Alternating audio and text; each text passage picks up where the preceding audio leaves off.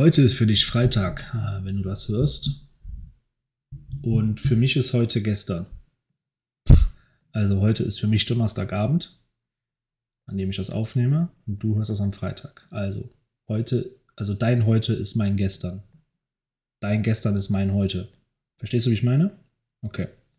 Ich komme gerade vom Sport, war jetzt noch im ähm, Studio. Im, im Fitti. Und äh, jetzt sitze ich noch irgendwie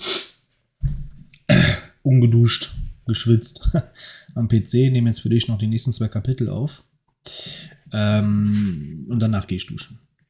Weil. Weil. Weil ich, wenn ich jetzt dusche und dann Esse aufnehme, äh, ich wahrscheinlich einfach nicht mehr aufgenommen hätte, sondern nach dem Duschen ins Bett. Und das mache ich gleich. So, jetzt geht es aber erstmal weiter. 16. Kapitel. Einige derer, die zu Lebzeiten in der Zucht und in Ställen gearbeitet hatten, hatten die riesigen Fledermäuse in der Region gezähmt. Als Silvanas auf eines der Tiere stieg, krächzte und flatterte es voller Tatendrang. Seine hautartigen Schwingen erinnerten sie an die eines Drachenfalken, aber sie ließ nicht zu, dass der Gedanke sie weiter in diese Richtung führte. Am Ende dieses Pfades wartete nur schmerzhafte Erinnerungen. Sie, Anja und Clea glitteten, glitten über den Abwasserkanälen der Unterstadt dahin, bis sie in das dumpfe Licht von Tirisfal hinausflogen und ihre Reise zu den Pestländern im Westen begannen. Öh, voll geil diese Fledermäuse hast du ja wirklich als Reittiere in WoW und du fliegst ja auch wirklich durch diese Kanäle aus Unterstadt hinaus bis nach Tieresfall rein. cool. Ich finde das irgendwie sowieso cool, wenn du hier so manche Dinge halt wirklich so, also manche Dinge, die die machen, halt wirklich aus dem Spiel kennst. Wie jetzt zum Beispiel hier aus Unterstadt rausfliegen mit den Fledermäusen. Das Land, das jetzt größtenteils von den Untoten bewohnt wurde, lag Tag und Nacht unter einer Wolke aber zumindest gab es hier und da noch Grün. Der Boden, der jetzt unter ihnen dahinglitt, war ausgetrocknet und tot. Gras, Bäume und die meisten Tiere waren der Seuche zum Opfer gefallen. Das wenige, was überlebt hatte, war verwandelt worden. Seuchenfledermäuse und hundeartige Kreaturen streiften unter ihnen umher. Von früheren Menschen fehlte indes jede Spur. Eine Erinnerung flackerte auf entschlossen, ihren Wunsch nach Vergessen zu ignorieren. Nathanos auf einem Drachenfalken, Silvanas hinter ihm. Sie hatten den Tod von Liresa und Verat Windläufer untersucht, und Nathanos hatte geglaubt, dass sie tiefer im Ostwald, wie er damals noch geheißen hatte, vielleicht weitere Spuren finden würden. Es war ein blühender Ort gewesen, heimelig, eine wahre Augenweide. Grüne und goldene Felder, in kleinen Quadraten angeordnet, einige besprenkelt mit den weißen Punkten von Schafen in ihrem Wollkleid. All das war nun fort. Arthas Arm reichte in der Tat schrecklich weit. Sylvanas fragte sich, ob sie ihren Champion überhaupt wiedererkennen würde. Aber nein, wenn Claire ihn identifizieren konnte, dann könnte seine Lady es sicher auch. Und da war ihr Ziel. Einst war die Abgelegenheit von Maris Siedlung verlockend gewesen. Ein friedlicher und grüner Ort, wo sich rings um das Anwesen weite Felder erstreckten. Hier hatten sie und Nathanos sich treffen können, ohne Gerüchte und Getuschel befürchten zu müssen. Sein jüngerer Vetter, wie hatte er gleich noch gehießen? Ah, Stefan, ja, das war's. Hatte eine Zeit lang hier gelebt, aber er hatte sie und Nathanas nur ein einziges Mal behelligt. Der lebhafte kleine Kerl mit seinen strahlenden Augen war ganz zappelig vor Enthusiasmus gewesen und hatte ihnen von seinem Wunsch erzählt, ein Paladin zu werden. Hatte Stefan schon überlebt? Hatte er seinen Traum erfüllt oder gehörte er jetzt der Geißel? Unwichtig. Das einzige, was Silvanas interessierte, war Nathanos. Sie und die beiden anderen Waldläuferinnen landeten ein Stück abseits und gingen zu Fuß näher. Dem vormals gemütlichen Farmhaus war es ebenso schlecht ergangen wie der umliegenden Landschaft. Es war geschwärzt, beschädigt, scheinbar verwaist. Nichts deutete darauf hin, dass jemand hier lebte. Sämtliche Möbel waren verschwunden, die Fenster zerschmettert oder mit Brettern vernagelt. Ihre Stiefel hinterließen Abdrücke in einer dicken Staubschicht. Sollte Nathanos tatsächlich noch in dieser Gegend sein, war er schon eine ganze Weile nicht mehr hier gewesen. Falls überhaupt. Claire, sagte Silvanas, bist du wirklich sicher, dass. Sie hörte das Kratzen von Klauen auf den Bodenbrettern. Dann ein tiefes Knurren, und sie konnte gerade noch rechtzeitig herumwirbeln, um einen riesigen Hund auf sich zuspringen zu sehen. Giftiger Geifer tropfte von seinen Fängen. Silvanas duckte sich und wehrte den Angriff mit ihrem Bogen ab. Der Hund landete ungelenk und stemmte sich wieder auf die Beine hoch, wobei er leicht benommen seinen Kopf schüttelte. Er war zu nah, um ihn zu erschießen, also griff sie kurzerhand nach einem Pfeil und rammte ihn nach vorne, in den Rachen des Tiers, das daraufhin abrupt verstummte. Anja und Claire wurden ebenfalls von solchen Hunden angegriffen, und sie entledigten sich ihrer ebenso mühelos. Aber heulendes, seltsam hallendes Gebell zeigte an, dass weitere Bestien bereits im Anmarsch waren. Verärgert und ungeduldig trat Silvanas ihnen entgegen. Nach ein paar Sekunden war alles vorbei und die drei zogen ihre Pfeile aus den noch immer zuckenden Kandavern. Um eure Frage zu beantworten, Milady, sagte Claire, ja, ich bin sicher, dass es Nathanos war. Dann lasst ihn uns suchen und achtet darauf, dass ihr nicht die falschen Pfeile benutzt, warnte Silvanas. Das würde ich nicht verzeihen. Ein kurzer Blick auf das einstige Farmland, das sich unterhalb der Hügel erstreckte, enthüllte mehrere Gruppen von Geißeluntoten. Sie stolperten und schlurften ohne echtes Ziel umher. Von hier aus war es selbst für Silvanas unmöglich, ihre Gesichter zu erkennen. Umso mehr, da sie verrottet waren. Also nehmen wir uns ein nach dem anderen vor, dachte sie. Die Geißel zu dezimieren ist nie Zeitverschwendung. Sie deutete auf eine Traube der einst menschlichen Kreaturen und sie gingen los. Sie näherten sich ihrer Beute in völliger Stille und ohne die geringste Aufmerksamkeit zu erregen. Aber Nathanos war nicht unter den Gestalten. Silvanas schüttelte den Kopf, woraufhin ihre Waldläuferinnen nickten, ihre Bogen hoben und schossen. Gruppe um Gruppe entpuppte sich als Ansammlung von torkelten Untoten, und Silvanas schmeckte Zweifel auf ihrer Zunge. Nein, ermahnte sie sich, ich werde ihn finden, ganz gleich, wie lange es dauert. Sie zählte längst nicht mehr mit, wie viele Kreaturen sie drei bereits getötet hatten, als der Schrei einer Frau, geboren aus Furcht und Grauen, ihre Aufmerksamkeit erregte. Ein Geschöpf der Geißel hatte frische Beute gefunden, und die Schreie verstummten alsbald, als das Monster sich an dem warmen Fleisch zu laben begann. Einen Moment später erhob es sich aber und es, er, stand vollkommen reglos, so dass Silvanas sein Sicht genau erkennen, sein, sein Gesicht genau erkennen konnte. Nathanos. Es war viel schlimmer, als sie befürchtet hatte. Eigentlich keine Überraschung. Clea hatte ja gesagt, dass es keine Hoffnung mehr für ihn gäbe. Einen winzigen Moment lang überlegte Silvanas, ob sie ihm einfach Frieden schenken sollte. Ihre Hand hatte ihn im Leben liebevoll berührt. Wäre es nicht passend, wenn diese Hand ihm nun die Gnade des Todes zuteil werden ließe? Aber nein, nein, sie brauchte ihn. Er war ihr Champion und sie seine Lady. Die Horde, Arthas Menethil und der Lichkönig hatten Silvanas alles geraubt, was ihr am Herzen gelegen hatte. Alles, was ihr wichtig gewesen war. Sie konnte Nathanos nicht auch noch auf diese Liste setzen. Ich werde dich zurückbringen. Unbemerkt schlichen sie, Claire und Anja los, bis die ermordete Frau aufstand und, nunmehr ein Geschöpf der Geißel, zu Nathanos hinüberstarrte. Silvanas nutzte den Moment der Ablenkung. Ihre Faust ruckte nach unten und die beiden anderen schossen, bis die neugeborene Untote zu Boden ging. Ihr Unleben hatte gerade ein paar Sekunden gedauert. Nathanas wirbelte herum, gebeugt, blutverschmiert, sein einst attraktives Gesicht eine grässliche Ruine, und griff an. Zielt auf die Beine! rief Silvanas. Mir wird, fällt gerade auf, der wurde, der, wird, der wurde jetzt hier als attraktiv beschrieben in seinem Leben. Aber wo hieß es nicht am Anfang irgendwie, dass der voll hässlich gewesen sein soll? So eben als genau, also das totale Gegenteil von einem Hochelf. So, die Hochelfen halt wunderschön alle und tatata und hübsch. Und der halt einfach ein hässlicher Mensch.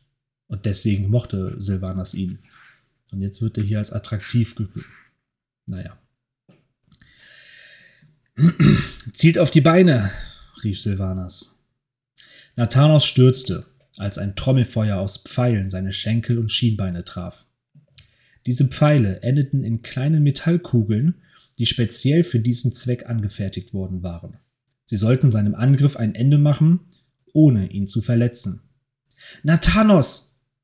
Silvanas brüllte seinen Namen und erfüllte diesen Ruf mit all ihrer dunklen Banshee-Macht. Derselben Macht, die in Silbermond zahllose Opfer unter den Jungen, den Gütigen und den Künstlern gefordert hatte.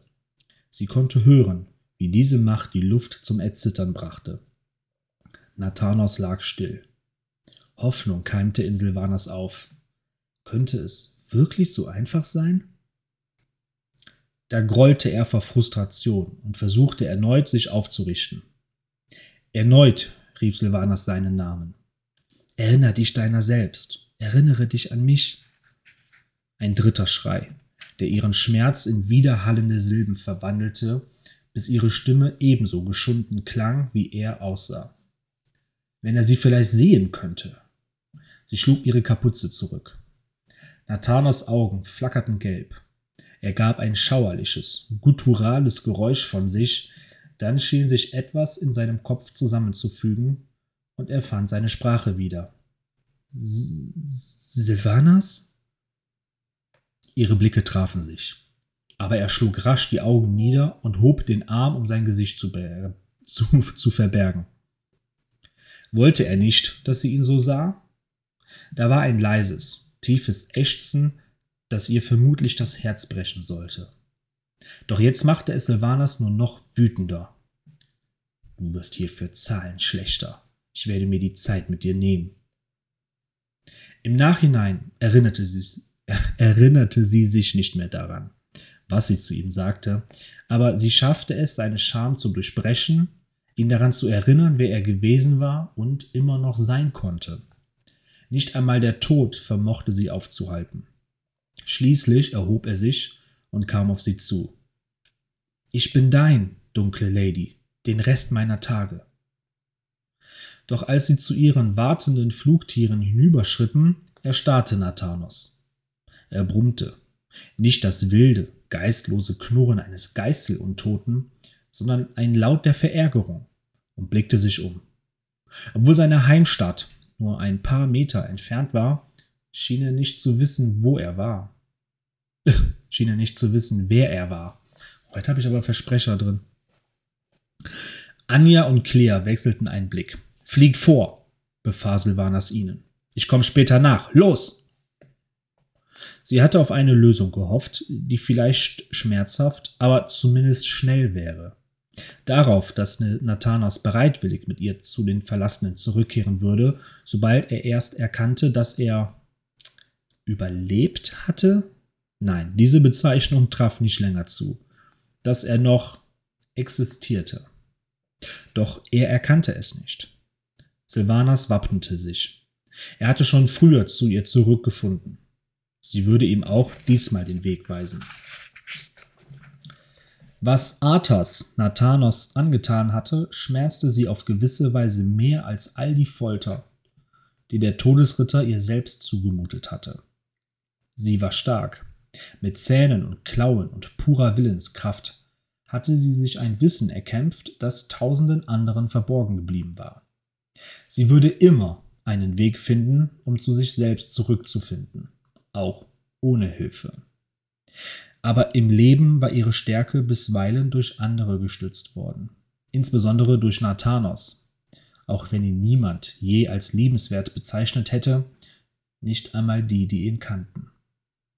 Jetzt hatte Arthas Silvanas diese Stütze geraubt. Aber Nathanos war in den Momenten tiefster Verzweiflung für sie dagewesen. Also würde sie jetzt auch für ihn da sein. Die Zeit verstrich. Fragmente seines Selbst kehrten zurück. Seine Wortwahl, sein Tonfall. Aber dann ließen ihn die Erinnerungen wieder im Stich, so wie eine ablaufende Flut. Sie erzählte ihm alles, was sie zusammen erlebt, was sie füreinander getan hatten. Schließlich wurden die Phasen der geistigen Klarheit länger. Das war ein ermutigendes Zeichen, aber gleichzeitig wuchs Silvanas brennende Frustration, ebenso wie die seltsame Leere, die sie in sich trug und nicht länger in Schach halten konnte. Eines Tages, der dritte oder dreizehnte oder dreißigste, unterhielten sie sich gerade über das Bogenschießen, die Jagd und die Flugbahn von Pfeilen, als sein Blick auf ihren Bogen fiel. Möchtest du den hier? fragte Silvanas. Auf Nathanos Nicken hin nahm sie seine linke Hand und legte sie um den Griff. Anschließend beobachtete sie seine Finger.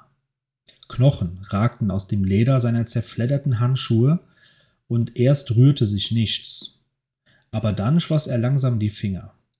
Einen Moment später stand er auf, gekrümmt und unsicher, und hob den Bogen in die richtige Position. Nachdem seine rechte Hand die Sehne gefunden hatte, drehte er sie zwischen seinen Fingern und so zog sie zu den Überresten seines Kiefers zurück. Anstatt loszulassen, entspannte er die Sehne aber langsam wieder. Dann wandte er sich um und streckte die Hand aus. Sie reichte ihm den Köcher, und er hängte ihn über seine gebeugte Schulter. Nathanos knochige Finger waren noch immer ungeschickt, aber er schaffte es, den Pfeil korrekt anzulegen.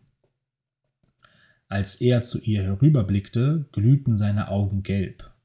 Dies war ihr bislang erfolgreichster Moment, aber nun wappnete Silvanas sich gegen den Wahnsinn, der unweigerlich folgen würde. Doch Nathanos drehte nur den Kopf um auf die Seite seines alten Hauses zu zielen und schoss. Der Pfeil prallte von dem verwitterten Holz ab. Ein Triumphgefühl erfüllte Silvanas, als sie ihn so schießen sah. Die ersten paar Pfeile flogen kreuz und quer, aber mit jedem Geschoss, das er von der Sehne surren ließ, wurde er zielgenauer.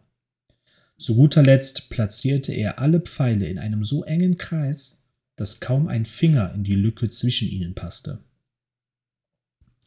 Langsam ließ er den Bogen sinken, und seine Augen flackerten erneut, als er Silvanas einen langen Blick zuwarf. Ist das dein bester Trick? Sie hoffte, dass er diesmal bei ihr bleiben würde. Trotzdem hielt sie ihre Stimme ruhig.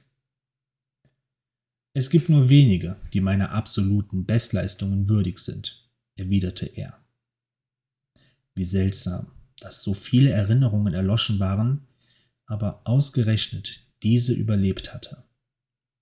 Es war ein unerwartetes Geschenk, und Silvanas nahm es dankbar an. Nathanas wusste noch immer nicht, was geschehen war, nur, dass ihn wandelnde Leichen angegriffen hatten und er seinen ganzen Köcher geleert hatte, ehe sie über ihn herfielen. Diese Kreaturen, das war die Geißel, erklärte Silvanas. Und eine Zeit lang warst du einer von ihnen, aber jetzt nicht mehr. Nur wegen dir, sagte er leise.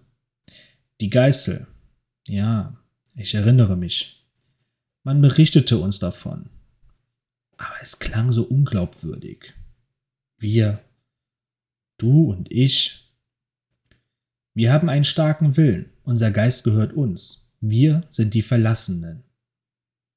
Hat hat es lang gedauert, mich zurückzubringen, meine ich.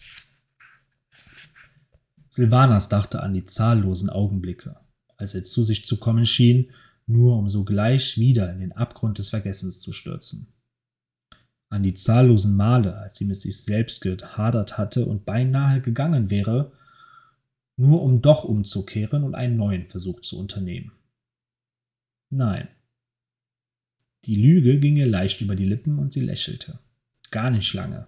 Du bist schließlich mein Champion.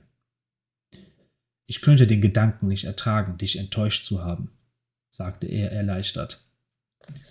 Nathanos, verrate mir, was weißt du noch von uns? bat sie. Und er verriet es ihr. Sie sortierten die Bruchstücke ihrer gemeinsamen Zeit, die nach Arthas noch übrig waren. Nathanos erinnerte sich, dass ihre Beziehung intensiv und leidenschaftlich und bisweilen auch stürmisch gewesen war, und Sylvanas verriet ihm, dass er zu allen anderen schroff gewesen war, nur nicht zu ihr. Sie sprachen darüber, wie sie den Sonnenhügel erklommen hatten, über Silvanas Ansichten zum Thema Schönheit. Da muss ich dir ja jetzt wirklich gefallen, bemerkte Nathanas trocken. Ich war ganz sicher noch nie hässlicher. Sarkasmus war seine Spezialität. Und Silvanas war froh, dass er sie nicht verlernt hatte. Aber dann hub Nathanos die Hand zu seinem Kinn und er verstummte. Der Augenblick auf dem Sonnenhügel war nur noch eine Erinnerung. Eine, die sie nie wieder auffrischen konnten. Kurz wurde das Gefühl des Verlusts übermächtig. Silvanas wusste noch, wie sie sich in Nathanos verliebt hatte, konnte diese Liebe aber nicht länger fühlen. Sie wusste, was Vergnügen war, konnte es aber nicht länger erleben. Dann wurde die Melancholie von Zorn und Entschlossenheit verscheucht. Du bist immer noch mein Champion, erklärte sie mit Nachdruck. Du bist stark, vielleicht sogar stärker denn je. Unser Zustand darf nicht diktieren, wer wir sind. Das lasse ich nicht zu. Wir werden wieder sein, was wir einst füreinander waren. Ich finde einen Weg, du wirst schon sehen. Wenn es jemand schafft, sagte Nathanos, dann meine Lady. Sie hatte ihr Ziel erreicht. Sie hatte Nathanos gefunden und er stand als Champion wieder an ihrer Seite. Nichts schien mehr unmöglich. Arthas und seine Diener hatten schon so gut wie verloren.